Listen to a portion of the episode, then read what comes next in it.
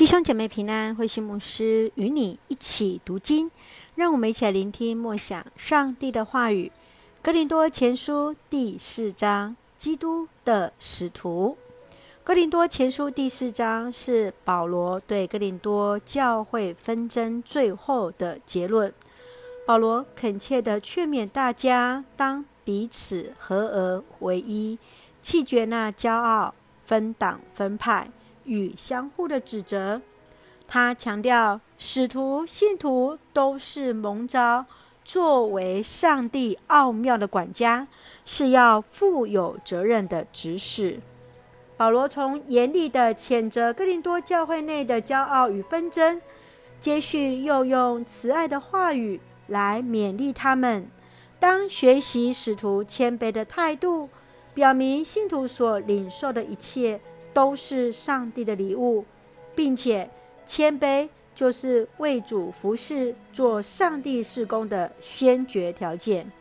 因为信徒的蒙召是为要把基督耶稣的救恩和爱这样的精神来传讲给邻舍与自己所属的团体。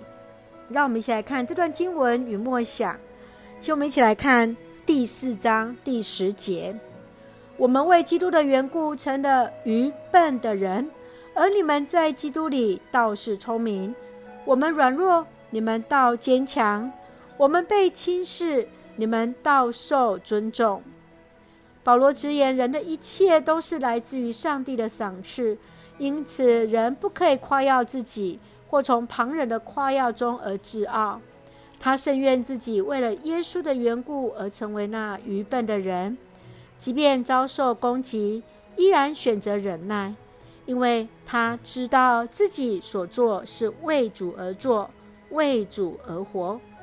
保罗不因别人的抨击而软弱，反倒是很清楚知道自己是为基督的缘故而成为那愚笨的人，而这正是我们应该活出服事的态度，以至于能够活出上帝的心意。亲爱的弟兄姐妹，你认为一个基督徒在教会当中应当活出什么样的生命？要如何处卑贱，却又能够带着信心为主来服侍呢？